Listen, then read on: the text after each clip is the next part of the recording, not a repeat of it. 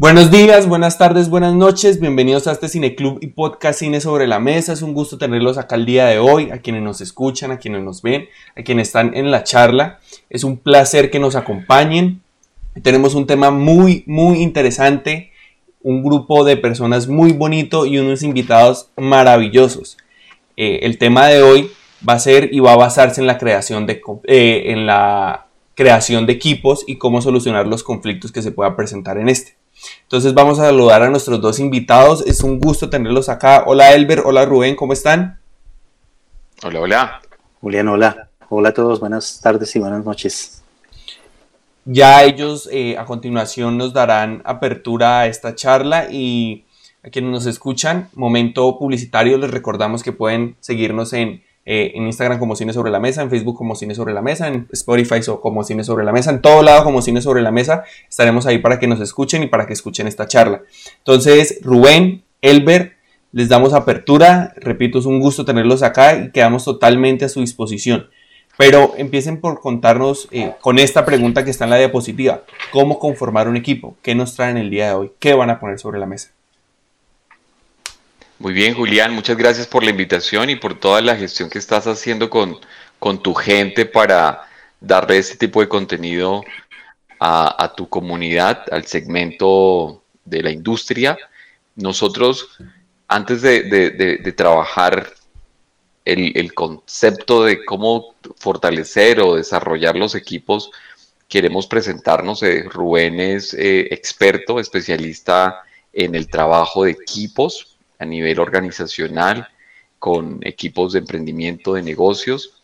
Es padre, dos hijos, es un tipazo eh, con el que llevo trabajando ya muchos años y cual me honra hoy poderles entregar todo el conocimiento que tenemos y la experiencia y también nuestro deseo de aprender de ustedes. Gracias por lo de tipazo, Elber. Eh, yo les quiero presentar a Elber, Elber Alberto. Elber es un gran amigo, primero que todo, eh, un excelente padre familia, esposo consagrado y comprometido completamente. Elber, un especialista en, trabajo en equipos en grandes organizaciones, con mucha experiencia en todo el sector eh, eh, de, la conformación de equipos y de acompañar a personas a que logren esos objetivos a través de herramientas como el coaching y otro tipo de herramientas. Me place mucho estar con él acá en este lugar, en este momento, de poder entregar este contenido a ustedes, porque sabemos que va a ser de, mucha utilidad y que van a, van a llevar sus proyectos a otro nivel. Y eso es lo que nosotros queremos que empiece a suceder a partir de este momento. Entonces, bienvenidos. Ya acá sabemos quién es Elber y quién es Rubén. Entonces ya tenemos esa severa apertura, ya sabemos la calidad de personas que tenemos, entonces bien puedan. Sí, desde, desde Julián, desde tu espontaneidad y la, y la, y la curiosidad te pedimos que nos preguntes eh, y que le des voz a las personas que vayan conectándose o las personas que, que están allí ya de hace un ratico y que, y que pregunten cosas para nosotros poder poner muchas cosas al servicio de ustedes.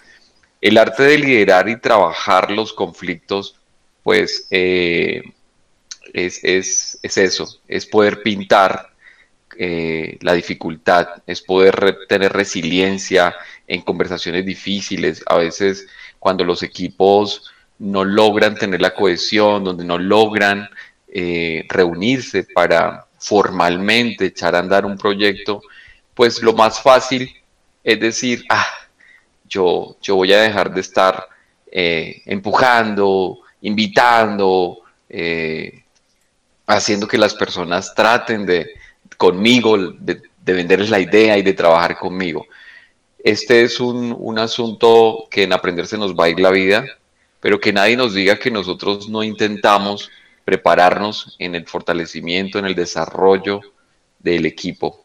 Ustedes son artistas, muchos de los que que están aquí, que convergen aquí hoy, son artistas, tienen un alma creativa, por lo tanto nosotros vamos a poner algunos eh, recetas, algunos ingredientes y ustedes van a armar con mucha más contundencia eh, esta, esta magia de construir, de crear equipos y trabajar los conflictos también. Super Elber, eh, ya tú nos contabas de cuando nosotros hablamos anteriormente preparando esta conversación, mi perro está emocionado porque estamos hablando del trabajo en equipo, eh, nos contabas que eh, es muy fácil rendirnos y, hay mucho miedo. O sea, este, nosotros tenemos mucho miedo a formar equipos y a mantenerlos. ¿Cuál crees que es el primer paso para no rendirse y para empezar, para, para ir con todo hacia adelante? Bueno, para, para, ir abordando las preguntas que van saliendo, queremos que miren esta, esta imagen. Y yo la vi, a mí me encantó esta imagen. Para quienes nos escuchan, les describo así súper rápido la imagen. Son unos muñequitos Lego que están eh, arrastrando un carruaje, o, sí, están arrastrando un carruaje que está muy pesado y tiene eh, más Legos encima. Y dice eh, que si está no tengo muy... tiempo. No tengo tiempo. Y entonces el otro le dice pues que, que no, que gracias y hay una persona atrás con las ruedas. Entonces. Porque las ruedas de la carreta, de la carreta la que están llevando los, los personajes es cuadrada. Exacto. Gracias, Camilo. Pequeño detalle. Entonces, imagínense eh, eh, esta, esta, esta, esta figura de Lego con, con, con, con unas ruedas cuadradas, alguien jalando con mucha fuerza el otro ayudando a empujar desde atrás y un tercer personaje con unas ruedas en la mano ofreciéndoselas a ellos dos y ellos diciendo, ¿Qué pasó? no tengo tiempo y el otro dice, digo? no, gracias. Esto que tiene que ver con, con, formar equipos, ¿no? ¿Cuántas veces pasa esto en los equipos? ¿Cuántas veces pasa esto? ¿Y qué respuesta da esto a la pregunta que acabas de hacer, Julián? Claro, porque es que eh, normalmente cuando conformamos un equipo, por creer que somos líderes, como que decimos pues que hagan y nos vean a nosotros adelante, ¿no? Y siento que como, como los papás, ¿no? Como los papás le dicen a uno, eh, hay que dar ejemplo. Y yo le doy el ejemplo, entonces usted sígalo. Si yo le estoy dando buen ejemplo, entonces siento que es muy importante esta imagen y sobre todo ese, ese, ese término de, de también trabajar siendo líder, ¿no? No simplemente dar órdenes y ya. Y mira que lo que tú dices, Julián, conecta mucho con, con eh, ese afán de, en la industria en la que ustedes están, pues normalmente siempre hay una figura, ¿no? Hay figuras representativas, íconos. Entonces, generalmente el que tiene más capacidad de elocuencia, el que tiene más capacidad de de, entrar, de hablar, de negociar. Pareciera que es el líder el que está ocupado abriendo el camino, pero resulta que a veces estamos sesgados desde el, desde el punto de, los artistas. Hay un sesgo de confirmación. Eh, nos podemos enseguecer por una idea y el argumento que, con el que salimos es no tenemos tiempo para esas cosas. Y, los que están con nosotros en el equipo están empujando a una idea que puede estar saliendo quizás de la arrogancia, de nuestros egos, de nuestros miedos, o quizás también de una eh, profunda eh, deseo genuino de transformar una industria, realmente en, cooperar entre todos. Solo que nos cegamos y cuando alguien aparece este dibujo, aparece con unas rueditas al lado y le está diciendo, mira, aquí tengo las ruedas, la respuesta de los dos que van empujando, uno adelante y uno atrás, eh, uno hablando y uno empujando, la respuesta de ellos es, no tengo tiempo, gracias. Esto se parece al entorno en el que ustedes se mueven cada día. ¿Cómo se parece, Julián, esto a ustedes? Mira que lo que dices ahí es muy importante principalmente por este juego del miedo, del ego y de la plata. En un mundo tan hipercomercializado, donde la distribución de contenidos es muy necesaria que sea para un público específico y que funcione y que genere dinero, ya que en el cine y en el audiovisual cada cosa cuesta mucho dinero, nos dejamos eh, amedrentar por eso y no empezamos desde, valga la redundancia, desde el inicio. Eh, no creamos un equipo para nosotros coger un celular y empezar. Nos dejamos eh, llevar por el ego, porque en, las artes el ego es algo muy, muy permanente, que siempre está, que siempre está golpeándonos, porque como son nuestras ideas, que alguien venga y nos diga que nuestras ideas que nosotros construimos, que nosotros nos esforzamos en realizar, están mal, es terrible, o sea, y golpea. Y ahí es cuando empieza un proceso de modular el ego, mm. de modular los miedos, de entender que a pesar, alguna vez decía David Fincher, que estamos en el 2020 y que para hacer cine ya están los iPhones, que lo único que necesitamos es un equipo de trabajo, nuestros amigos y empezar a grabar. Entonces, eh, un director tan grande ya, mm. Que empezó así como estamos empezando nosotros, un equipo, dos celulares y gente con ganas de hacer, y no dejarse llevar por ese miedo al dinero, eh, este golpe tan fuerte en el ego porque muchas de las cosas que hagamos van a estar mal y nos vamos a equivocar para algunos y para otros van a estar bien porque así es el arte, es muy subjetivo. Entonces siento que este juego del ego, miedo y Déjame preguntarte algo. Déjame preguntarte algo, Julián, con respecto a lo que traes. Con respecto a lo que él hace, por lo que ha sido exitoso, ¿cómo crees que es ese equipo con esta imagen? Es que mira que él, él, ¿Cómo te lo imaginas? te voy a dar el ejemplo de él y te voy a dar el ejemplo de otro director. Él empezó, eh, reunió poquitos dólares, miles de dólares, menos de 10 mil dólares, y grababa cuando no tenía que estudiar ni trabajar. Él empieza mm. a, rodar y era con cinco amigos. Entonces, entre ellos iban haciendo y ellos empiezan con cortometrajes. Otro ejemplo que te doy es Christopher Nolan. Christopher Nolan, para hacer su primera película, él empezó haciendo cortometrajes. Y un día, como trabajaba y estudiaba entre semana, se buscó a sus amigos y los fines de semana empezó a grabar su primera película. Entonces, los fines de semana le pidió prestado a toda la familia, pidió un pequeño préstamo en el banco y con 9 mil dólares hizo su primera película. Entonces, a pesar de que hay una imagen adelante que es la de Christopher Nolan, hay una persona que lo ayudó en audio sin mm. esperar plata ni nada a cambio, hay una persona que lo ayudó en montaje, una persona que lo ayudó en muchas cosas. Y conectando esa, imagen de una persona que los ayudó, es, es porque en esa figura que ustedes están viendo, quizás si estuvieran haciendo equipo, el que está empujando le dice para, tendría las agallas que esto también es, cuesta mucho decir no estoy de acuerdo. Y no estoy de acuerdo para, para validar solamente mi idea, sino no estoy de acuerdo para co-crear, construir entre todos. Y aquí surge entonces la pregunta de, ¿ustedes son un grupo o son un equipo? ¿Y cuál, y cuál es la diferencia, no? ¿Y cuál es la diferencia? miren que hay, algo muy bonito en lo que ustedes dicen de esto de para. Acá el personaje Camilo, eh, él, es muy, muy, muy buen compañero de trabajo, muy bueno. Es un gran compañero de equipo. Y es una persona que sabe cuándo decirme pare y sabe cómo decírmelo. Porque a pesar de que yo les estoy liderando, yo intento dar lo mejor de mí. No, no, no siempre estoy en lo correcto no siempre eh, pongo buenos horarios, no siempre hago las mejores publicaciones, no siempre. Y él está ahí siempre, pendiente para ayudarme, para decirme, y mm, en varias ocasiones me ha dicho, eh, Julián, pare, mire, podemos irnos por este lado, hay opciones mejores, ¿por qué no agregamos algo nuevo? Entonces me parece que es algo muy, muy bonito. Sí. Esa cuestión y, del equipo.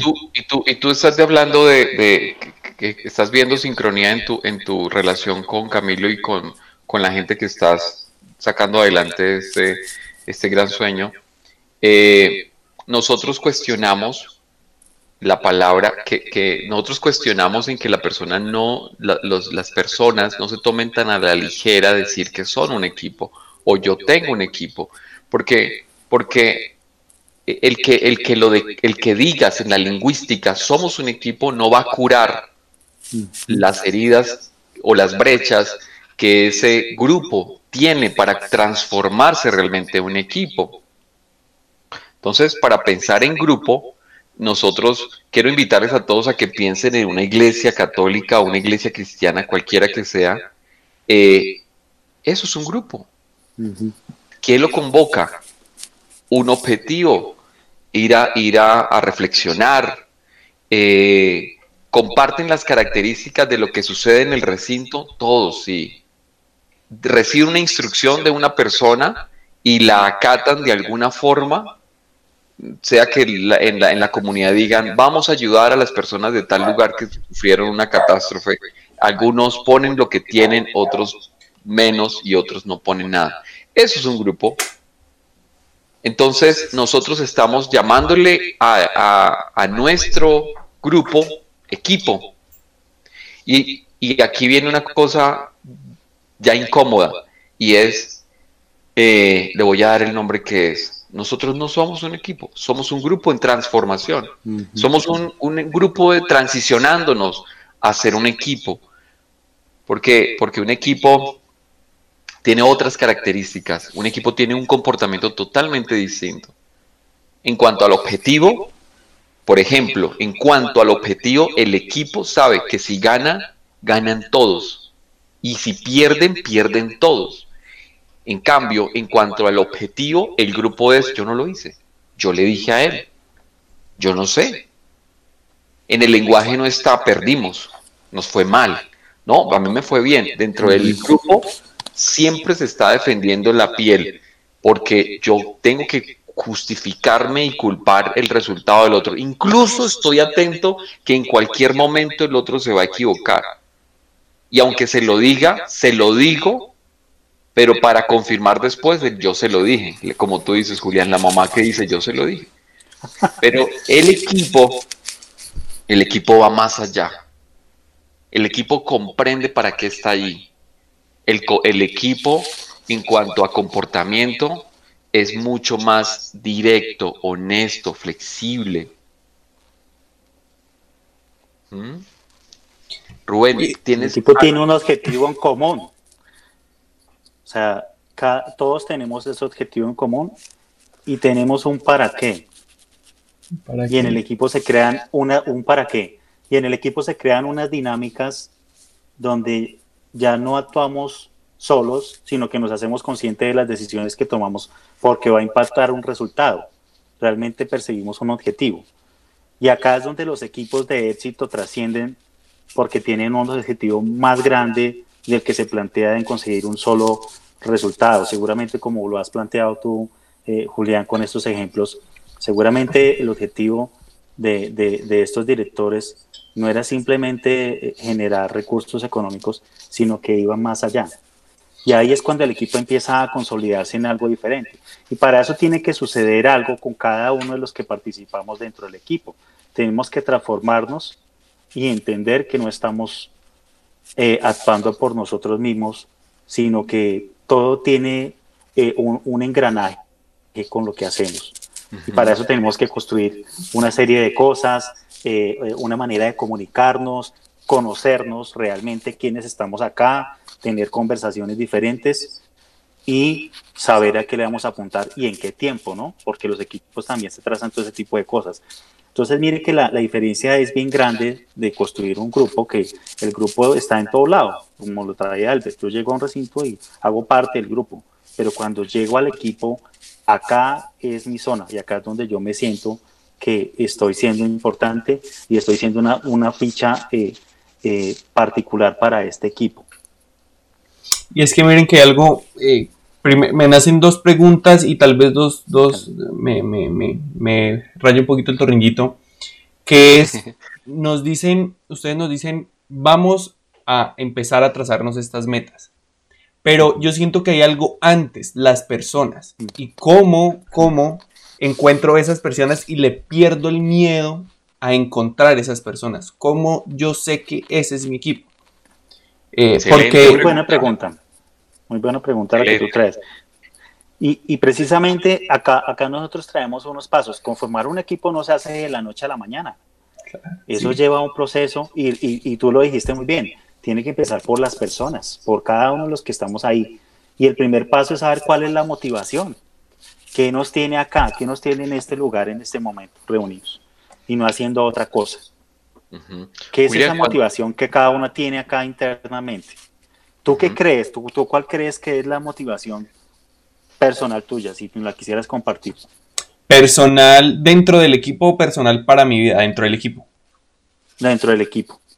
yo siento que no es mía, yo siento que es de todos. Ahorita que ustedes decían eh, que si una pieza falla y que para que sea un equipo tiene que ser un engranaje en el cual todos funcionan, si yo hoy no grabo la publicación y no se la mando a Cami, Cami no la edita, no me la envía y Tata no hace el post para subirla. Y si no sucede todo eso, yo no puedo conversar con ustedes porque no hay cine sobre la mesa y no hay página. Y yo siento que el objetivo a partir de este engranaje que ya conformamos es generar contenidos y abrir espacios para que personas, personas puedan llegar y contar sus historias. Eh, en el audiovisual queremos contar algo, nos nace una necesidad de, de, crear, de contar, de buscar esta, esta puerta para hacerlo. Y yo siento que en este equipo de Cine sobre la Mesa lo que estamos buscando es que las personas que hoy no tienen la oportunidad de expresar lo que sienten, en el arte y en el audiovisual lo pueden hacer acá. Cualquier persona puede llegar y decirme, hola, quiero hacer un episodio, quiero hacer un capítulo, quiero hacer parte de esto y puedo hacerlo. Julián, lo que tú dices es grandioso y cuando te escuchamos, escuchamos eh, más, más que motivaciones, escucho mm. objetivos, escuchamos objetivos. Hay líneas delgaditas, líneas delgadas. Escuchamos objetivos porque dice, dices, el, un objetivo es que se engrane todo en el que para poder sacar adelante esta, esta transmisión eh, hay una producción. Entonces ahí estás hablando de elementos que se engranan para, ¿sí? Y está hablando ya de la operación. Que todos puedan dar su voz, de alguna manera es un gran objetivo. Cuando hablamos de, motivaciones, va a, acuérdate cuando, cuando ustedes están en la, en la universidad, eh, incluso lo, nosotros que hacemos esto, pensamos qué es lo que yo quiero proyectar, mm. qué, cómo lo quiero transmitir, qué es lo que yo quiero generar en, en, ese traje, en esa película, en ese audio, en, esa, en ese fragmento audiovisual, qué es lo que yo quiero mostrar allí. Entonces, nosotros nos enfocamos un poco más en eso, cómo quiero, qué quiero generar y cómo lo quiero generar allá. Esta palabra, esta, esta pregunta de qué motivaciones tienes es mía en el equipo. Entonces, ¿cómo dirías casi lo mismo, Julián, pero apersonándote más, como si fuera una conversación muy íntima, donde tienes a tu, a tu grupo en transformación y les dices, bueno, vamos a hablar con el corazón hoy. ¿Cuáles son tus motivaciones, Rubén? Bueno, mis motivaciones son eh, contribuir y este es un espacio en el que yo siento que puedo ser la persona que contribuye. El tú, yo, mi motivación es que me dejen ser. Yo quiero sentirme que soy, que tengo un lugar. Mira cómo, cómo empiezo a, poner mis apuestas duro. Son las mías. Julián, te genera, esto te da como, como alguna luz nueva. Sí, y es una pregunta. Sí, claro, y es una pregunta difícil, ¿no? Es una pregunta difícil decir yo qué siento y, por qué y desde dónde nace ese por qué, ¿no? Es difícil. Pero yo siento primero que es una respuesta que siempre se está transformando. Y segundo, eh, diría que más que más que ser un espacio en el que yo puedo fluir, me siento feliz, me da alegría que los demás puedan fluir en él me da mucha alegría que, esas personas puedan hacerlo. Y yo siento que eso es una motivación muy fuerte. Claro, eh, mm, y, nosotros siempre estamos queriendo eh, esconder algo, siempre, y para poder quedar bien eh, políticamente correcto, queremos quedar y, y, entonces no decir nuestro, nuestros eh, intereses más ocultos. Nosotros tenemos unos intereses muy ocultos. Y cuando hablo de intereses ocultos, pues no estoy hablando de maquiavélicos, ¿sí? Eh, no, tenemos intereses ocultos de, de, de, realizarnos, de, de aportar, de sentir que yo hago un aporte en este sector, que yo me convierto en un inspirador. Entonces, lo que tú dices es maravilloso. Dices, yo quiero que la gente, vuelves a la gente. La pregunta es, ¿cuáles son tus motivaciones? Sí, la gente, pero hay un despertador antes de la gente. ¿Sí? Es mucho más contundente que como cuando ustedes se hacen la pregunta, ¿qué quiero transmitir en este, en este cortometraje? Y es una emoción de, de sensibilización. Es mucho más contundente cuando antes de eso se preguntan, en este proyecto, nosotros, ¿cuál es nuestra motivación más oculta de cada uno de nosotros? Entonces sale uno y dice, en este cortometraje, yo voy a poner una vida, un suceso mío personal. Yo vengo de la calle. ¿Cómo? Tú, sí, yo viví una situación muy difícil en la que no tenía para comer. O voy a poner una situación en este cortometraje en la que yo no tenía ni para los buses cuando iba a la universidad, cuando estaba estudiando audiovisuales o haciendo mi carrera de guionista, etcétera. Voy a poner, voy a, voy a revelar allí este interés oculto que yo tengo, como emanciparme a través. Entonces, claro, se despierta un componente, una atmósfera distinta para proyectar de una manera distinta. Y cuando yo sé cuáles son los intereses ocultos, las motivaciones más personales, entonces hay una cohesión, hay una magia distinta, hay una mística distinta en la creación de este equipo. Y entonces, aunque sea un equipo vertical, donde haya un líder, no parece que hubiera un líder. No necesita transformarse en un equipo horizontal, que pues es, una nueva tendencia, que, que las grandes organizaciones están emigrando un poco hacia allá. Pero nos demoraremos mucho en ir hacia allá, porque ha funcionado por años la tendencia vertical. Entonces, mira, mira la magia que tiene, el poder que tiene de, preguntarme a mí antes y luego citar una reunión y decirles a todos, hablemos con el corazón. ¿Cuál es tu motivación? De tener dinero, listo. ¿Qué otra más atrás de tener dinero? Ayudar a las personas, otra más atrás de ayudar a las personas. Realizarme, ah, por ahí va. ¿En qué? Y empieza. Y entonces toca una fibra del ser.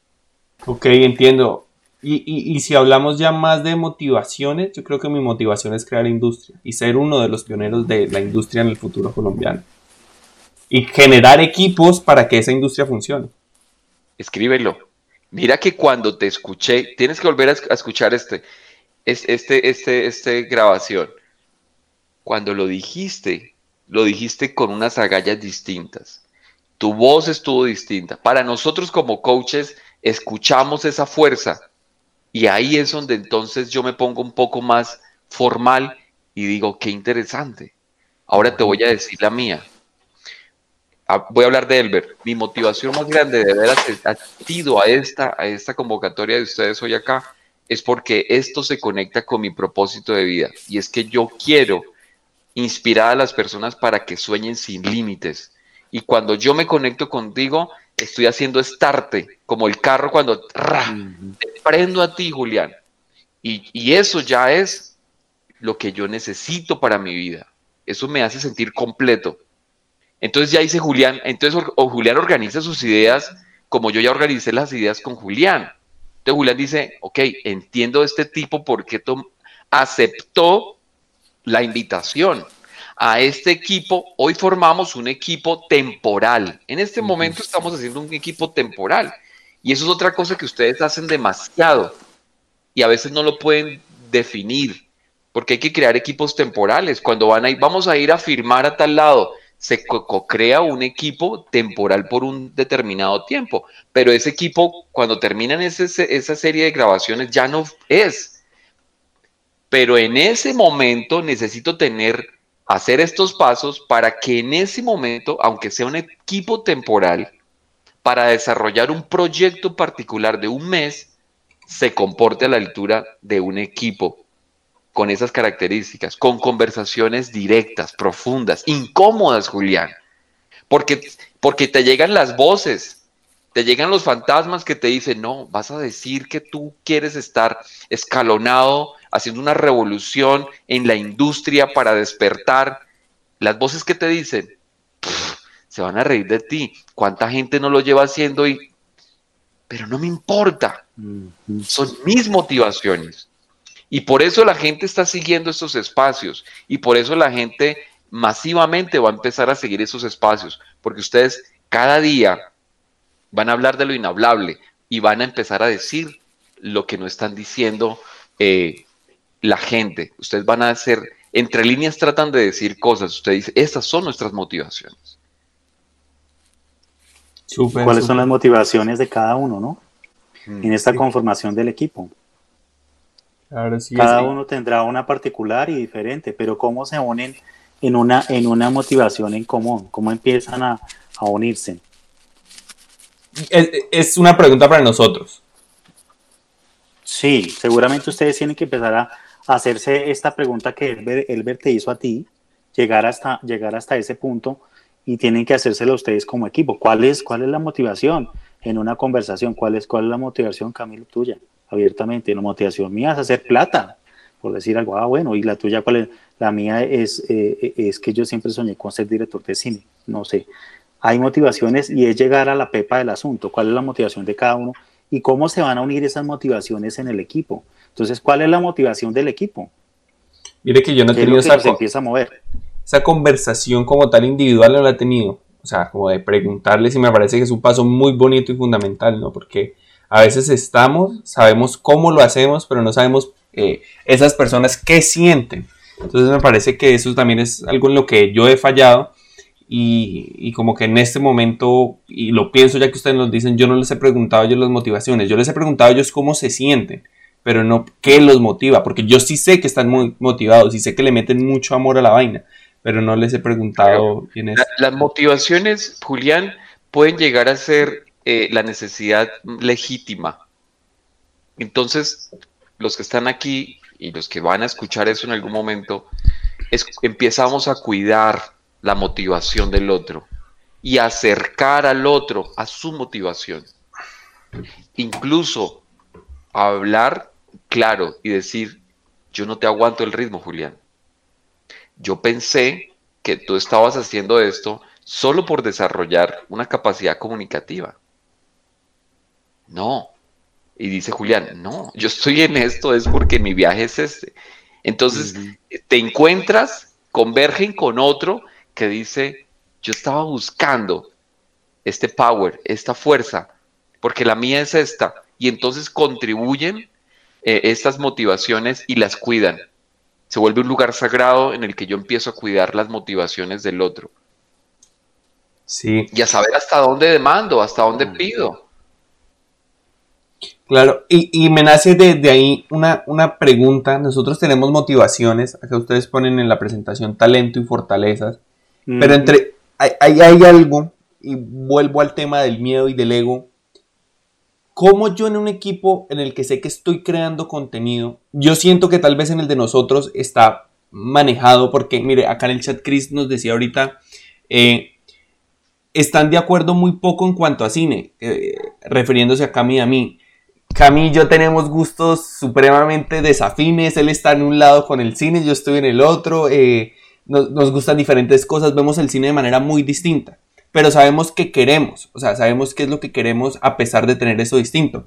Y en esas conversaciones en las cuales yo y él debatimos y decimos, no, a mí no me parece esto por esto y me parece que esto es feo o que está mal o que no está bien por esto, por esto, y él me dice a mí lo mismo, yo siento que no hay ese choque de ego por el mismo hecho de que ya hay como una relación entre los dos, pero sí sucede mucho y sí me ha sucedido mucho en otros equipos, lo que tú dices, equipos más temporales, equipos momentáneos, en los cuales las personas eh, chocan mucho y más en la creación de ideas eh, con el ego y con el miedo, primero de llevar esa idea adelante y segundo de que ese ego no los tumbe por completo y terminen siendo algo dictatorial, porque pasa muchísimo, aquí se hace lo que yo digo. Mm. ¿Cómo combato ese ego en mi equipo o cómo combato que se empiece a formar? Pues, pues yo quisiera decir algo al respecto. Dale. Y, ya, eh, ya les cedo la palabra a ustedes. Em, y es que ya, digamos, teniendo en mi haber eh, al menos una experiencia, digamos, eh, de rodaje, con, digamos, todo un, auténtico protocolo, ya, digamos, sin tanta experimentación, por llamarle de algún modo, ¿no? Ya llenando, haciendo un proceso de preproducción bastante exhaustivo, habiendo realizado guion técnico, planta de cámara, solicitación de los equipos, eh, el rodaje, la postproducción y todo ese proceso ha habido y por haber. Eh, algo que yo pude sacar desde mi experiencia, porque además era una experiencia en el que, digamos, yo tenía cierta cabeza, pero no era la cabeza del equipo. Yo no fui director ni guionista del proyecto, yo fui director de fotografía de, este cortometraje. Y algo de lo que me di cuenta era que realmente, eh, aunque sí tenía como, como una visión clara, digamos, había, también yo defiendo incluso que haya cierta jerarquía dentro del, dentro de el, necesario? el, proceso, el, proceso, el proceso de trabajo y, y cada, la función de cada miembro es importante, pero sí es necesaria cierta jerarquía para, digamos, tener una visión mínimamente clara hacia dónde se dirige un equipo. Pero algo que también pude sacar de esa experiencia era precisamente la fluidez y la posibilidad de tener una mente más abierta ante todas las circunstancias que se pueden dar en un rodaje que son demasiadas. El clima, las luces, las locaciones, los actores, el catering y una gran cantidad de, etcétera y de detalles que, que, podrían salir mal, que podrían salirse de control. Y era precisamente la fluidez y de estar abierto a todas estas, a todas estas posibilidades y a cómo, digamos, la visión del director puede, digamos, estar sujeta a cambios y de cómo eh, pueden haber cambios dentro de la ejecución de la idea, pero la idea se mantiene. Y al menos eso es algo que hasta cierto punto me chocaba en algún momento, ¿no? Que, como detallitos dentro del guion o de, los movimientos de cámara podían estar sujetos a cambios que yo no había previsto, pero me enseñó que realmente eso puede haber, esa fluidez, esa mente abierta es muy necesaria para llevar a cabo un trabajo mínimamente fluido, porque creo que puede ser un riesgo muy grande el ser demasiado rígido en términos de, filmación y no estar abierto a toda esta, toda esta cantidad de posibilidades y de ambigüedades que sean en el ambiente. Y creo que hasta ese puede ser un riesgo igual de grave que ser demasiado fluido y, experimentar en exageración, como si estuvieras haciendo un rodaje de forma improvisada. Creo que ambos pueden ser, implican el mismo riesgo. Y es que para, para transmitir tal vez lo que quiere decir Cami es, ¿ustedes qué piensan o cuál proceso les parece correcto para abrir esa la mente de esa manera. Para entender que primero una jerarquía que es supremamente necesaria mm. y, en el cine es súper necesaria porque hay un director y encima del director hay un productor y si el productor no le dice al director hay 100 mil pesos, solucione con esos 100 mil pesos, el director se va a gastar 120 mil y todos van a quedar descuadrados y el corto no se va a realizar. Entonces, eh, ¿cómo abrir la mente? Hace, hace en el 90 eh, un piloto de avión eh, colombiano llevó su avión, pues llevó un vuelo de Avianca de Medellín a Estados Unidos, a New York. Y cuando estaba sobrevolando desde la torre de control en el aeropuerto le dijeron, puedes estar, un, puedes estar más tiempo arriba, el clima no está para que bajes, pero nos dices. O sea, había una posibilidad que él dijera, no, tengo que bajar. Supremamente competente el piloto. Dentro de los, del ranqueado más de, los pilotos más expertos estaba él.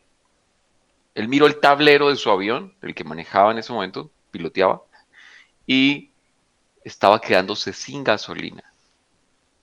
Entonces le dijeron, puedes trasladarte a otro aeropuerto porque aquí no está, está complicado.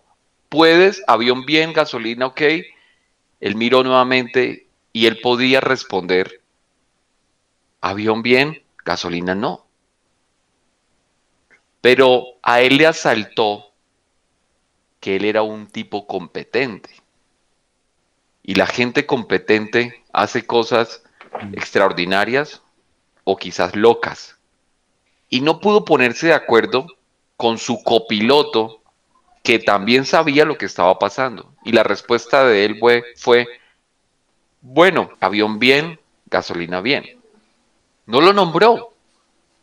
Le resumo la historia, el avión cayó, muchos muertos. En las cajas negras del avión se encontró esto que les, estoy, que les estamos contando. Entonces, el que, el que tú seas competente, el que yo sea competente en algo, no significa que yo sea incompetente también. Incluso nuestra alta competencia nos puede llevar a una alta incompetencia.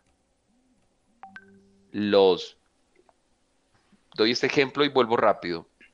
Las, muchas empresas están diciendo que quieren que los em, colaboradores vengan rápido a las oficinas porque quieren mirar a la gente. Mm. Eso sería una competencia, tener competencias para decir esto es lo que queremos los accionistas y etcétera. Pero es dentro de esa competencia de manejar gentes y de coordinar horarios, hay una incompetencia. Porque ¿qué los está saltando? Pues su rango, su fuerza, su capacidad, su conocimiento. Entonces, yo les invito a que en ese sentido la pregunta, la respuesta sea, encarguémonos de nuestro metro cuadrado. Mi metro cuadrado, que quizás desde mi metro cuadrado, haciendo las cosas con, e, un nivel alto de excelencia, eh, pueda permear en algo a, otros. Y dudemos de nuestra competencia, dudemos de nuestras altas capacidades. Y, bueno, suena en discrepancia con el punto que viene a, continuación. Eh, pero es para responder un poquito a eso. Y es que, el ver, que, qué, pena, qué pena interrumpirlos antes de que diga eso, para que nos, nos están escuchando. Es muy, muy, muy importante lo que dice Elber. ¿Por qué? porque eh, como lo mantenían muchos filósofos, eh, como lo mantenían muchos cantantes, muchas personas, eh, intentar saber mucho no es saberlo. O sea, yo no estoy aquí para sabérmelo todo, yo estoy aquí para aplicar lo que sé y escuchar, y escuchar, hacer un equipo. O sea, esto es muy importante lo que dice Elber porque nosotros nos equivocamos mucho en las artes por creernos gran cosa y que nada nos puede detener ni que nada nos puede parar. Incluso películas más grandes en las que se gastaron millones y millones de dólares se detuvieron y nunca salieron. Y, hay cosas y en lo que dice Elber es muy importante porque no es cuestión de rendirse y, parar, sino que es cuestión de entender. Eh, yo siento que, que es eso, que es cuestión de entender momentos, entender capacidades y entender situaciones con las personas que me rodean. Entonces es muy, muy importante porque nos pasa mucho, mucho en las artes. Y unido con eso, eh, es el tema también de las fortalezas y los talentos. Tú traías algo, o sea, a veces queremos hacer todo. Yo quiero hacer todo y en, y en el tema artístico pasa a veces mucho todo ese tema. Pero tengo que ser consciente realmente cuál es mi fortaleza. Camilo hablaba un poco de todo este tema de eh, el, director, el, director de fotografía, los actores, el catering, cada uno tiene una especialidad y sabe cuál es su fuerte. Y esto hace parte también del liderazgo del equipo. Si yo sé que cada uno tiene una fortaleza en, un área específica, lo debo colocar allí y en común acuerdo sabemos que, que es beneficioso para el equipo. Entonces pasa mucho en las empresas que no se utiliza esto, sino que rotulan a la persona y a veces la persona no, es, no, no tiene la fortaleza para hacer determinada tarea. Y es cuando vienen las frustraciones y cuando el equipo empieza a trabajar mal porque la persona no está haciendo lo que tiene que hacer. Realmente está trabajando a, empujones, como se dice. Entonces acá lo importante es que empiecen a identificar ese tipo de fortalezas que cada uno tiene. Intuimos cuáles son, cada uno más o menos sabe cuáles puedes, puedes ir siendo, hay herramientas para, encontrarlas y determinarlas. Eh, hay un libro de Donald Clifton, que es un psicólogo que llegó, duró toda su vida, gran parte de su vida estudiando el tema de las fortalezas, y él dice que hay cinco fortalezas muy marcadas en cada persona. Esas son las que le marcan todo, todo, el, perfil a la persona. Y van en escala, de la principal a la, a la más baja. Pero a partir de que tú conoces las fortalezas y cada uno conoce sus fortalezas, el equipo tiene una sinergia diferente, porque ya no estamos entregándonos tareas a capricho o porque hay que hacer esto, alguien tiene que hacerlo, como se dice a veces, alguien tiene que hacer esta tarea harta, Y, y, y, y claro, lógicamente alguien tiene que hacerlo, pero tiene que hacerlo la persona que tiene la fortaleza. En las empresas pasa mucho eso también. Entonces, la persona que de pronto no le gusta eh, hacer las reacciones, redactar cartas, este tipo de cosas, y resulta que hay personas que sí les encanta eso y son muy buenas.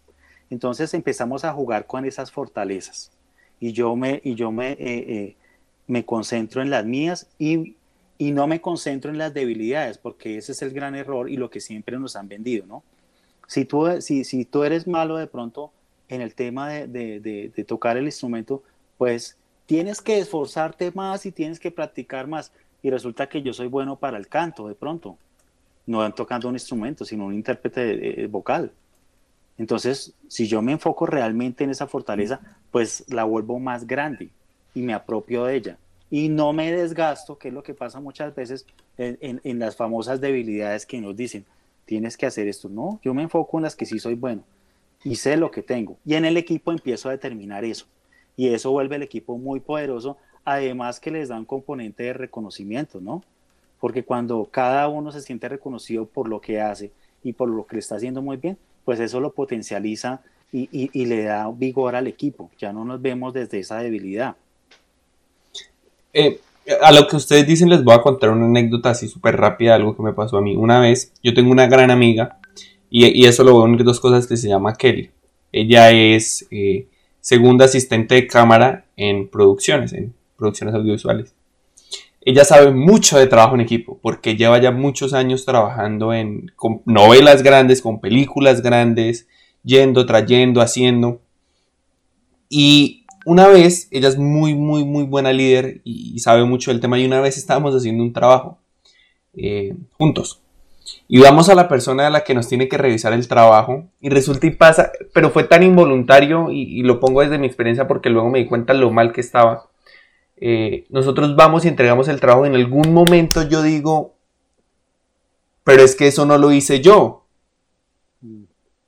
Y ella lo primero que me hace, pero eso no lo, eso no lo dije yo y, o bueno, eso no era mi responsabilidad, algo así, o sea, como justificar que esa falta se cometió eh, sacándome de ahí, como si yo no hiciese parte del equipo, lo que ustedes decían ahorita, grupo.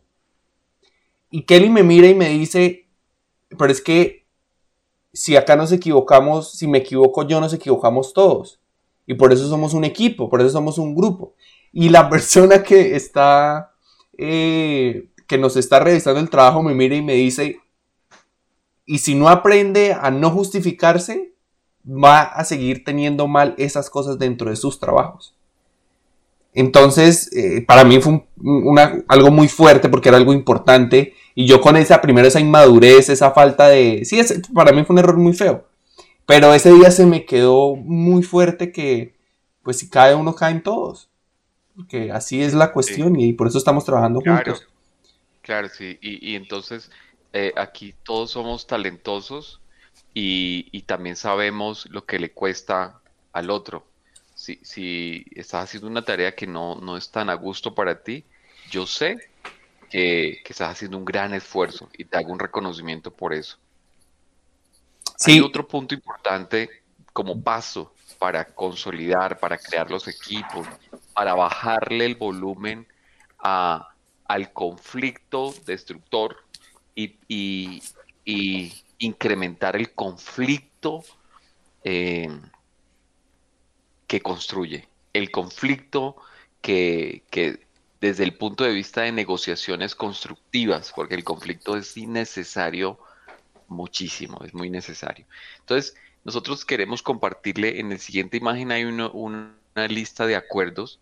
Es importante que hagamos acuerdos con nuestros equipos y le preguntamos, ¿qué necesitas tú para que, para que funciones, para que juegues en este equipo? Ah, nosotros nosotros hacemos muchas cosas por, porque asumimos, porque creemos que, los equipos hacen eso. Sí, que, cuando yo no me doy cuenta, entonces el otro me ayuda y o me dice porque es su responsabilidad taparme y, y se vuelve como, como algo natural que sucede, que es bueno, eh, pero hasta eso hay que volverle un acuerdo. Mira, yo he estado viendo un comportamiento ¿cómo lo volvemos un acuerdo? Entonces el acuerdo es eh, revisarlo todo y un poco más. Y se, pone tal cual. ¿sí? ¿Cuál es el acuerdo? Ser concretos. Yo he visto en, en los artistas, en la gente creativa, en los diseñadores de cosas innovadoras y, originales como ustedes. Es muy curioso eh, lo que viene diciendo eh, Julián respecto a, la, a, a lo que a lo que a lo que viene siendo digamos la digamos la unión o, como, comunión del grupo y es una idea que a mí me ha parecido muy controvertida el hecho de, de que de cuando se cae uno, eh, caen todos, ¿no? Como el efecto dominó o el, famoso castillo de naipes. Y eso es algo que, y ese es un concepto que a mí me, me ha chocado bastante. Eh, no, solo en el, no solo en la, en la producción audiovisual, sino en, la vida general, como cuando, como experiencia personal, cuando eh, cuando decían que por uno pagan todos, cuando cuatro, cuatro personas, cuatro chinos en el colegio se portaban mal, mm. hacían desorden y por esos cuatro personajes castigaban a todo el grupo y pues sin ánimos de presumir, yo que nunca fui un alumno particularmente complicado ni revoltoso ni nada, eh, realmente no comprendía la lógica detrás de ese funcionamiento. Si yo no estoy comportando mal, ¿por qué me tienen que castigar a mí? Mm. Entonces, eh, pues de pronto quisiera saber, quizás, ¿creen que puede haber cierto límite ahí de que, de que de cómo realmente el, una falla puede afectar a todo el grupo o creen que mm, ahí puede, haber excepciones? Sí, permíteme Rubén y luego ya tú haces la... Y, les hago un pequeño énfasis en eso que dice Cami. Cami es un tema del que hemos hablado y que de verdad lo, lo, le está rodando siempre en la cabeza, entonces me parece maravilloso que lo pregunte. Eh, gracias, Julián y Camilo, por, por la valentía para, hacer esa pregunta. Mira que lo que sucede en un, en un, en un, en un pelotón, en un, en un grupo de, escuela, de colegio o universidad donde pagan o no pagan todos, es muy distinto porque no hubo un consenso. Mm. Es decir, eh, el, el, grupo, el, el, grupo o el equipo primero que no había en el salón, hablemos de un salón de clases, en ese salón que te, te, correspondió a ti sufrir eh, un, un castigo porque pasó algo, entonces pagan todos. El único objetivo que los, que los acercaba era el tema de, de, estudiar y de estudiar ni siquiera. ¿Por qué? Porque los, ¿quién los puso ahí? Sus papás. Entonces el objetivo de quién? De los papás. Entonces, pues tratando de buscar en un salón de clases un objetivo en común que no hay, ni siquiera digamos la amistad porque no, saben, no sabemos en ese momento de la vida el poder de las relaciones. Entonces, no hay un consenso, no, no hay unos acuerdos de, mira, nosotros vamos a hacer el mejor esfuerzo de cada uno de nosotros por lo tanto, pasan cosas como esas en, que alguien hace algo y viene otro alguien y castiga a ese otro alguien queriendo unir a través de, la reprensión, del castigo, cuando no hay unidad, ahí no hay unidad. Entonces, a ese tipo, a ese tipo de, de, de frase de aquí pagan todos, nos referimos es cuando hay un consenso cuando, cuando todos comprendemos el objetivo, cuando todos hemos puesto nuestras apuestas y cuando todos hemos dicho, yo quiero estar acá, cuando yo, yo siento que soy parte de este equipo, entonces ahí yo digo, yo soy parte del problema. Dicho por, por cuando acompañamos a, ejecutivos en, otras industrias, eh, también estaban, estaban pensando de alguna manera y, el, y el cliché es, yo no soy parte del problema, soy parte de la solución. Y hemos empezado a trabajar con ellos en el tema del trabajo de las organizaciones inteligentes y, y hemos descubierto y han descubierto que la única manera para ser parte de la solución es sintiéndose parte del problema. Si ustedes como equipo no se sienten que son parte del problema en el que no están haciendo todavía nada relevante por la industria, entonces no, no, están en el problema. Y como están en el problema porque no están con brazos abajo todavía, haciendo pequeños intentos, son parte del problema, están haciendo lo mismo que otros. Entonces, cuando me, me siento parte de la solución, cuando me incomodo y siento que soy parte de esto también. Entonces, ahí concerto una conversación con mi equipo y creamos acuerdos y entonces vamos, ahora sí, a hacer cosas nuevas, distintas, creativas, osadas, que nos desacomoden a todos. Y ponemos unos indicadores. Más adelante les vamos a hablar de los indicadores del compromiso, por ejemplo. Decimos muy rápido, comprométete, comprométete qué es, contra qué, qué significa. ¿Sí? Entonces, otro punto importante de, de estos pasos es tener objetivos en común. Objetivos en común, aunque eh, no estemos tan de acuerdo muchas veces pero por lo menos entenderlos desde varias perspectivas. ¿Sí? Por lo menos decir, yo tengo, yo tengo con qué participar en este objetivo. O lo vamos a, dime. Y estos objetivos son, son los objetivos del equipo. Realmente este es el que nos une en común a todos. Este, a pesar de que hay unas motivaciones diferentes, este es el objetivo que nos lleva a todos a estar acá. Es el para qué para qué el equipo. Y a mí me encantó eh, algo que trajo Julián hace, hace algún rato y hablaba de, yo quiero que las personas puedan tener ese espacio para expresar, para mostrar lo que ellas tienen. Entonces el objetivo empieza a ser una cosa más grande de llegar a, un punto. Entonces el objetivo, un, un ejemplo de un objetivo eh, de algo tangible es queremos tener eh, constituida o, tener rodados cinco películas eh, en, el año 2025.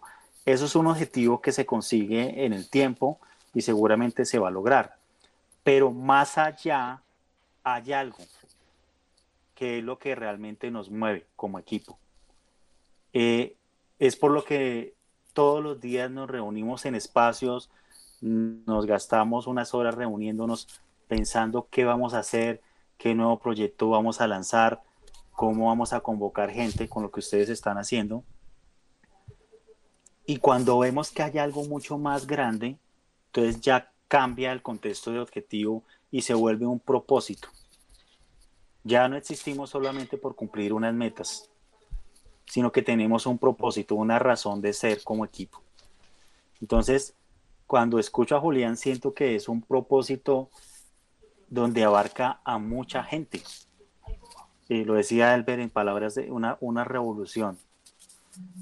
Y la revolución cuando se nos viene a la mente esta palabra eh, es un cambio, es una transformación, es una manera diferente de vivir y cambia la vida de las personas. Ya no volvemos a ser los mismos que éramos antes, porque algo cambió entre nosotros. Y ese es el objetivo que el equipo tiene que buscar y tiene que perseguir un cambio de transformación donde va a impactar no solamente a nosotros como equipo, sino que va a llegar a impactar a una cantidad de personas y a cambiar la vida de ellas. Entonces todo cobra un sentido y ya no estamos sueltos, ya no estamos eh, mirando qué idea perseguimos, sino que todo el tiempo estamos enfocados en que eso se logre. Y ya se mueve otra cosa que está por acá más adentro, que es la pasión de que queremos ver eso realizado. Y en el tiempo trasciende, porque los propósitos no se acaban cuando se, murió el equipo o la persona, sino que tienen la capacidad de trascender. Cuando uno ve los propósitos de Google, eh, eh, del mismo Apple, son, son propósitos que trascienden a pesar de que el fundador ya no esté. Y uno dice, vibro cuando escucho esa, ese propósito de que esto transforme la vida de las personas. Entonces, allá es donde el equipo tiene que llegar. Ibas a decir algo, creo, Julián. De lo último que me dices, eh, son dos preguntas, pero primero me gustaría que respondieran de segunda a la primera. La primera es, ustedes nos han hablado de motivaciones, talento, acuerdos y objetivos. hemos dado ejemplos, pero ya como testimonios, quiero preguntarle a ustedes dos, una, dos o tres cosas de por qué son buenos líderes. Eh, algo que ustedes digan que tienen, que nosotros podamos escuchar y decir, ah, tal vez me falta o puedo construirlo. no para copiarlos, no para tomar el mismo camino de ustedes, sino para tener una referencia de cosas positivas dentro de un equipo, una, dos o tres cosas para los dos. Y la segunda es, tú me hablas de Apple, de Google, de todas estas grandes empresas, pero ¿en qué punto o cómo darme cuenta que mi propósito, por mismas acciones mías, errores, eh, falta de compromiso, etcétera, cómo darme cuenta de que mi propósito se está perdiendo o que eh, se está convirtiendo en algo perjudicial? Y, cómo reaccionar, al menos un paso de cómo decir, ah, ¿qué, por qué? qué? estoy haciendo mal? Eh, eso, eso, cuando tú descubres realmente el propósito que tienes, todas las decisiones que, que, tomas están basadas en él. Y cuando sientes que hay una decisión que te está, que te está incomodando, es porque te está desviando de ese propósito. Entonces, ese es, eso es como el faro de, de, en el camino. Entonces, si en el equipo vamos, queremos hacer una, una, una, un lanzamiento de, una producción masiva donde van a llegar eh, un millón de personas con cortometrajes entonces, ¿esto cómo, cómo me va a ayudar a que esto se cumpla, esto dentro de nuestro equipo? El propósito de transformación, porque va a cambiar algo en la industria, va a cambiar algo en la gente. Pero si yo tomo una decisión o, veo que comparto con el equipo, pensemos en hacer esto y vemos que esto no nos acerca al objetivo, pues ahí ya siento que me estoy desviando.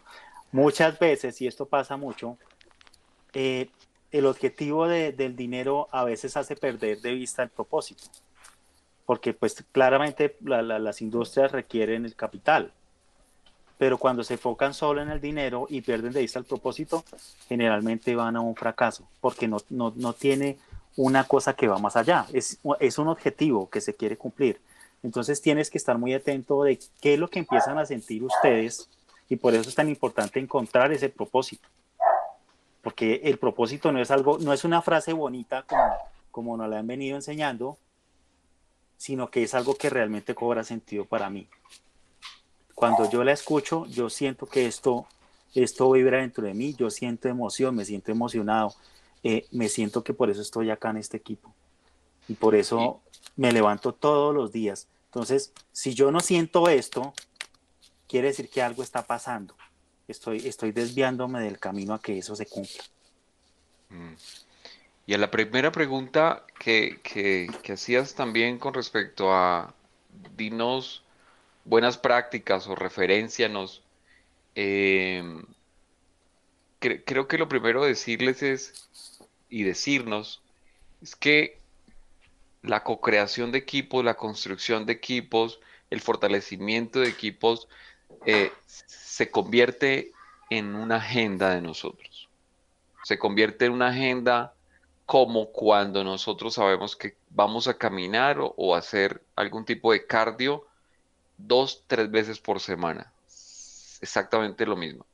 Entonces, más bien recomendarles que se vuelvan unos curiosos inquietos por, por eh, lecturas como John Cotter, como Patrick Lencioni, eh, con Ken Blanchard, gente que trabaja el tema del desarrollo del adulto en, los equipos, en las organizaciones, eh, en el comportamiento inteligente de, los equipos, de la transformación de un grupo a un equipo, que, eso se vuelva una agenda, una agenda a trabajar.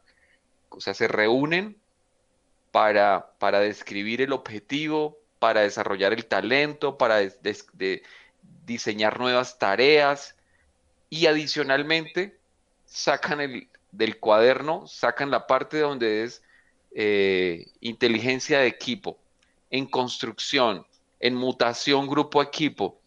Y entonces trae uno trae sus aportes y lo implementan acorde a la huella dactilar que son ustedes.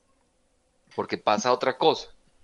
Y es que nosotros a veces, los seres humanos, traemos formas y técnicas de un lado de otro y las queremos inyectar y ponernos a la fuerza y no fluimos.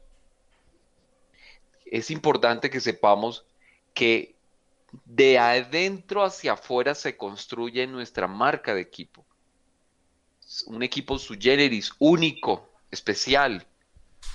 No podemos mirarnos con el, con el, con el, medirnos con el metro de otro equipo. Entonces, eh, eso nos empieza a alentar porque decimos, traemos ingredientes, pero armamos nuestra receta, armamos nuestra fórmula. Entonces, tanto como que ya no vemos tanta información, sino focalizamos de dónde nos alimentamos, en este caso, para construir nuestro equipo. Yo quiero abonarte algo también, eh, Julián, con, la con esa pregunta, y es una manera para que tú empieces a desarrollar un mejor liderazgo es la escucha. Indiscutiblemente es la mejor herramienta que hay para desarrollar liderazgo. Escuchar. Y no solo, y no solo el tema de, de, eh, de, de, escuchar, de sentarme a escuchar al otro, sino empezar a entender el mundo del otro, empezar a, entender qué es lo que el otro me quiere decir. Y eso te ayuda a desarrollar una escucha más amplia como líder. El líder tiene que ser, tener unas, unas orejas muy grandes, eh, no, no, no físicas, sino para poder escuchar a veces lo que no se dice porque esto ocurre mucho en los equipos. Las conversaciones que no se dicen, la gente no habla, porque hay miedos, tú, traes, tú hablas de los miedos, es que hay muchos miedos y claro, entonces tú tienes una escucha de percibir que hay cosas ahí que están por debajo y no salen. Entonces eso es lo que hay que fortalecer para, para llegar a ser un mejor líder. Esa es una recomendación que yo te daría.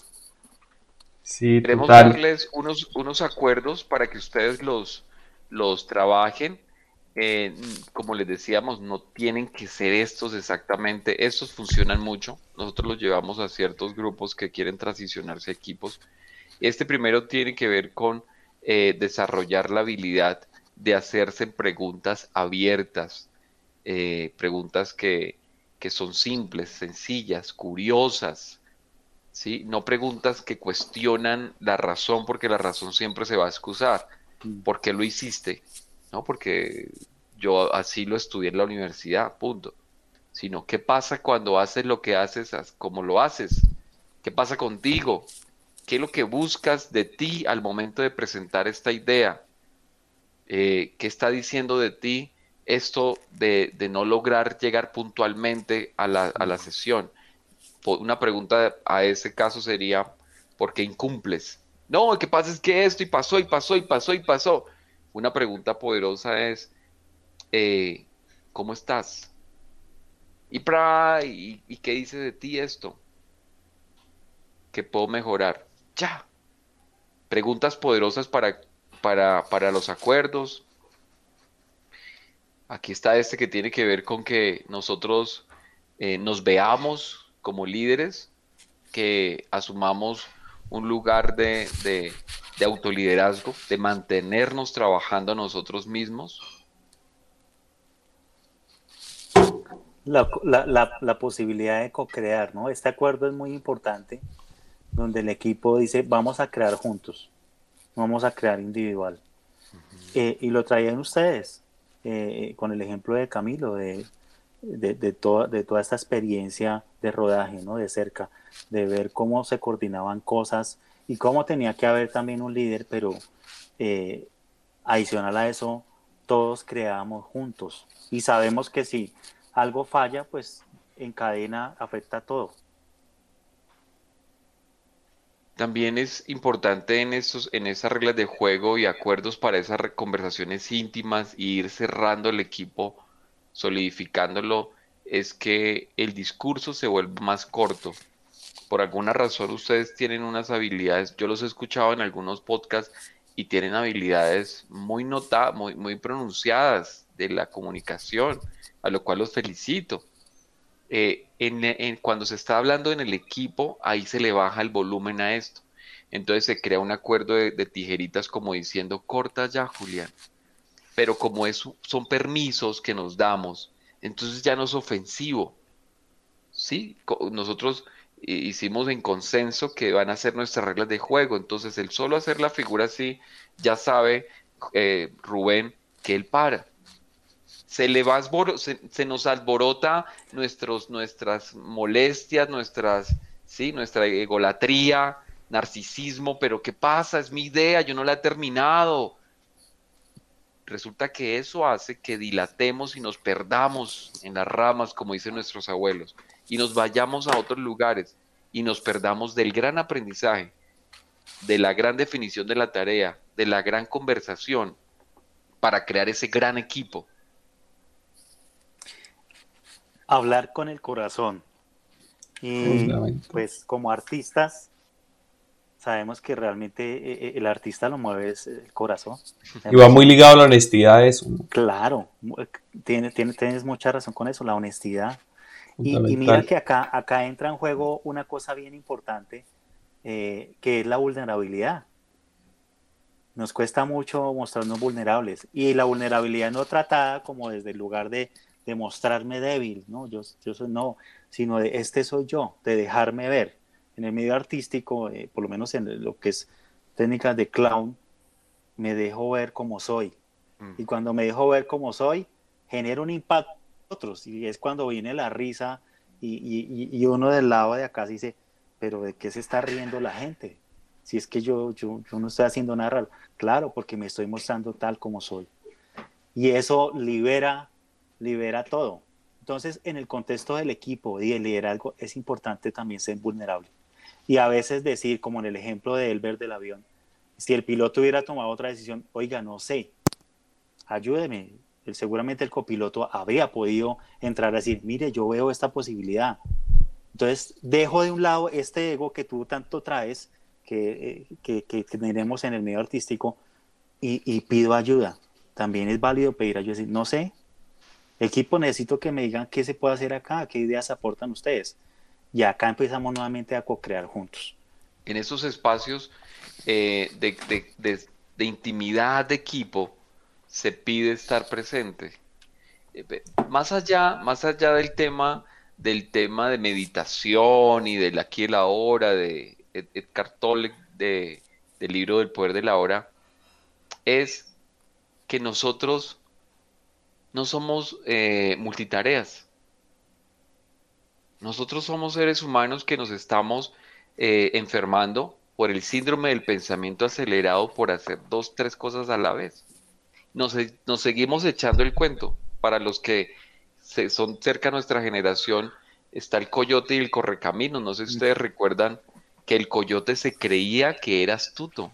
Él durante todos los episodios es una, es una serie de estadounidense de, de, la Warner que, eh, muestran a un, a un coyote persiguiendo un correcamino y el correcamino es como un tipo de pájaro que tiene mucha velocidad y no se deja alcanzar nunca y, y le pone explosivos y esto.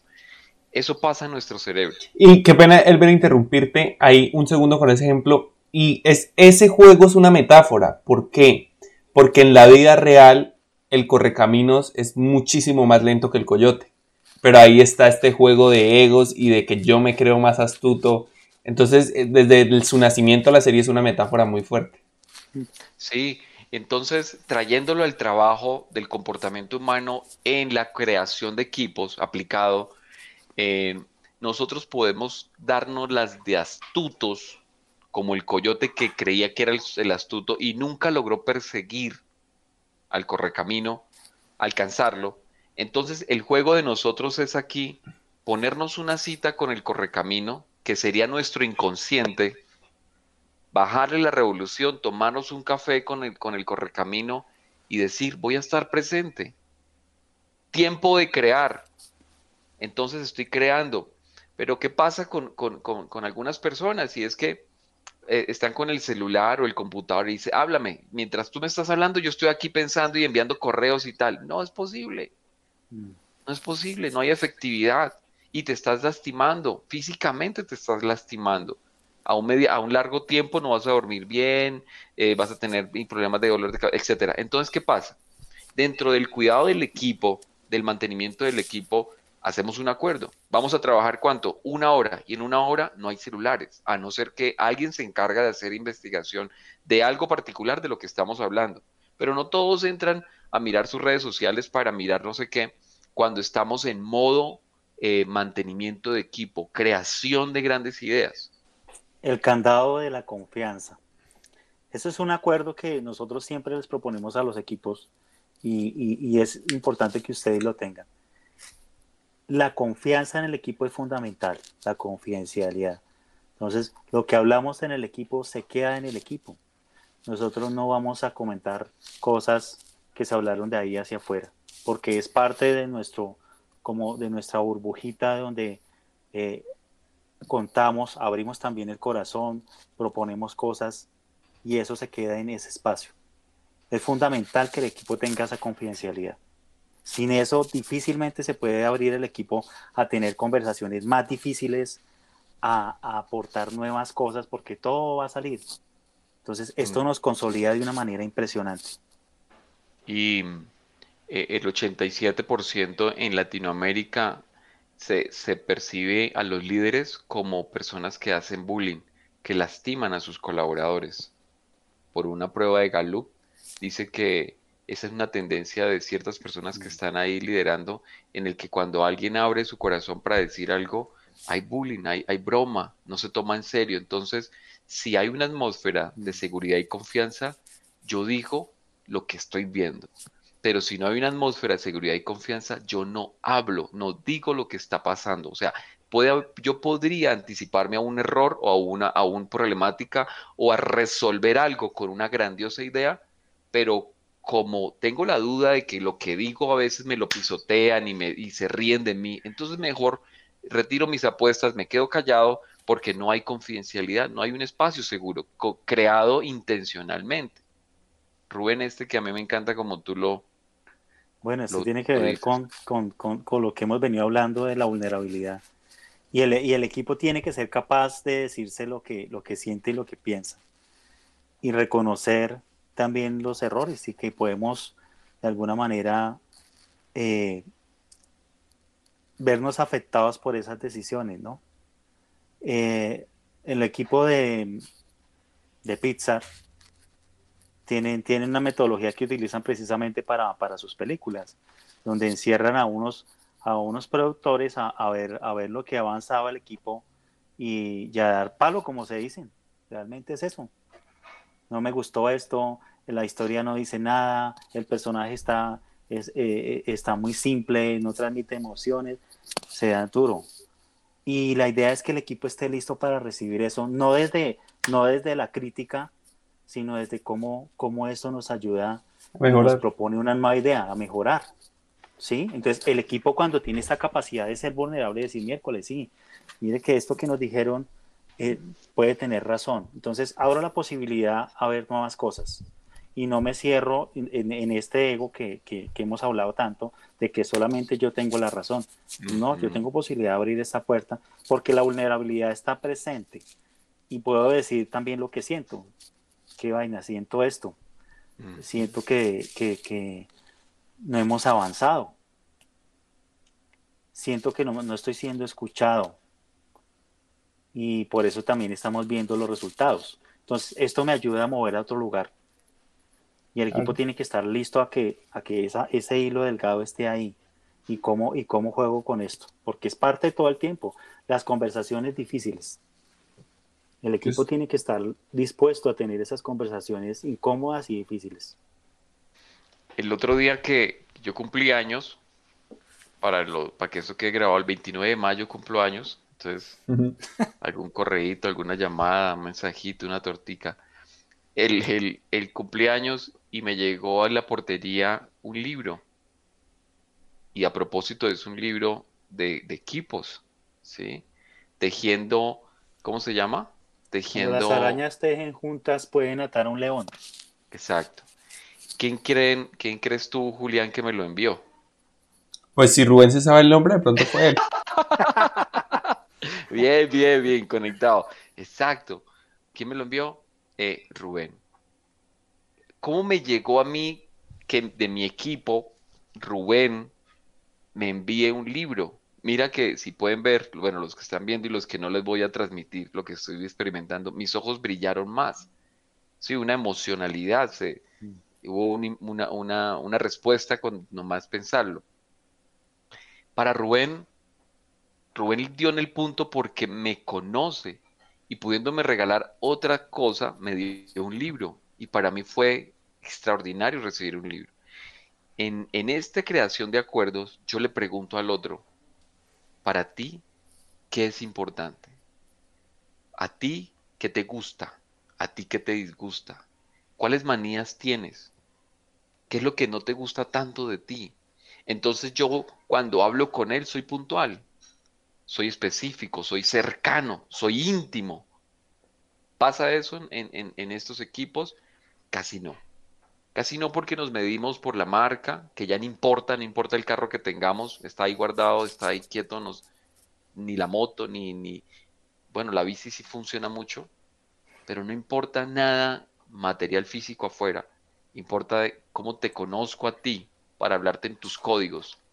Eso, ¿se acuerdos? Te los regalamos, te los ponemos acá para que ustedes elijan los que seguramente ya están trabajando en muchos de ellos, uno Dos dirán, ese no lo hemos trabajado, lo vamos a ir a llevar a, digerirlo y a ponerlo a funcionar, a ver si nos funciona en algo.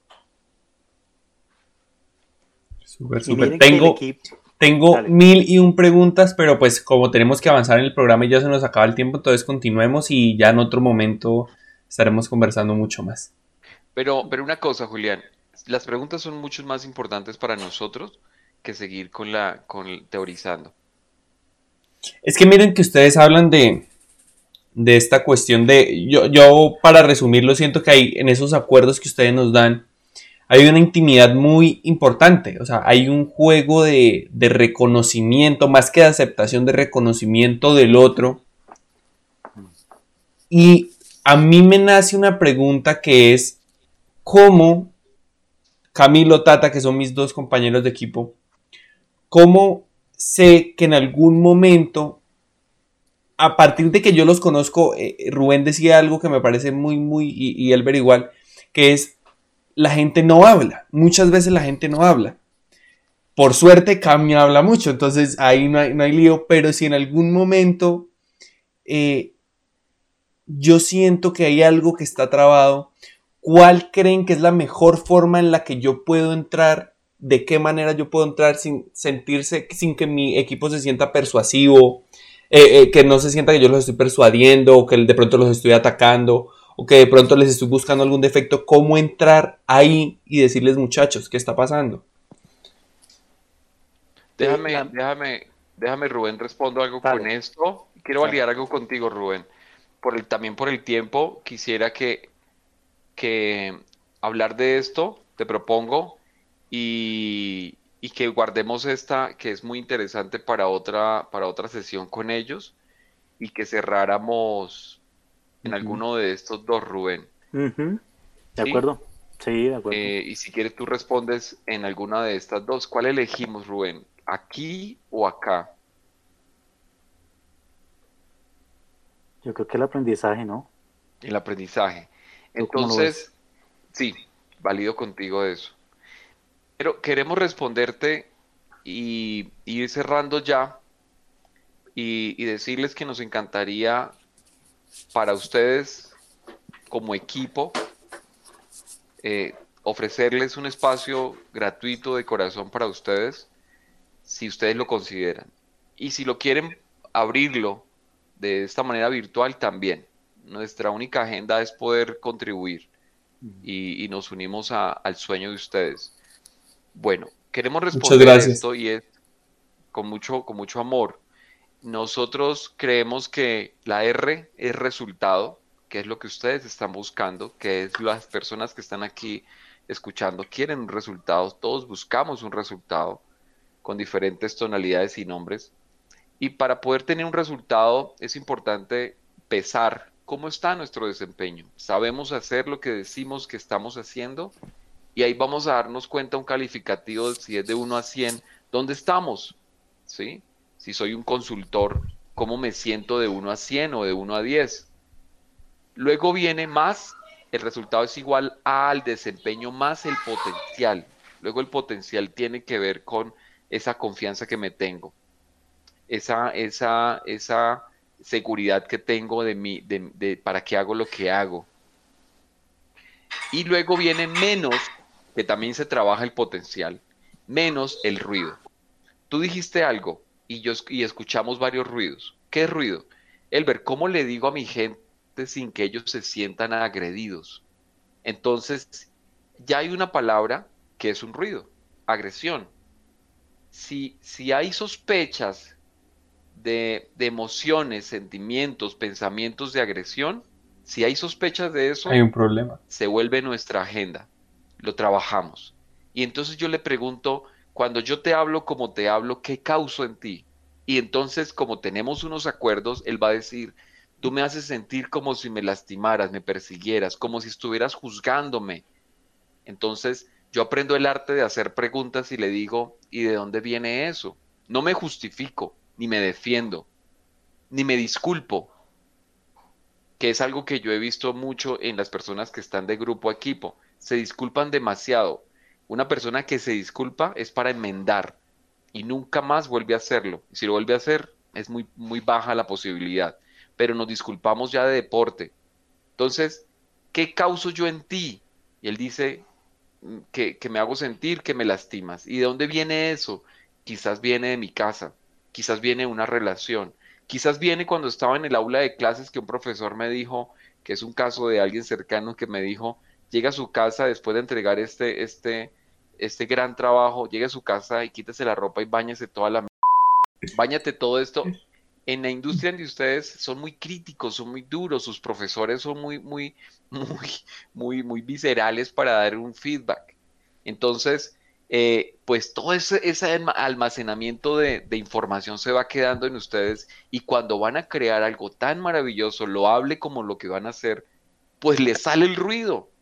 Y, eso inturbia el objetivo, enturbia el resultado, como que cuando tenemos gafas y tenemos el tapabocas, al respirar se llena esto de vapor y no podemos ver, tenemos que quitarnos las gafas o bajar un poquito el tapabocas que no debiéramos, pero el ruido nos está afectando y para eso eh, pues aparecen personas como, como nosotros que queremos ayudar a los equipos a que se solidifiquen para que saquen adelante las grandes ideas. Nos ponemos al servicio de ustedes con total eh, amor y disposición de manera eh, de corazón, generosa. De verdad, ha sido un gusto tenerlos acá en Cine sobre la Mesa.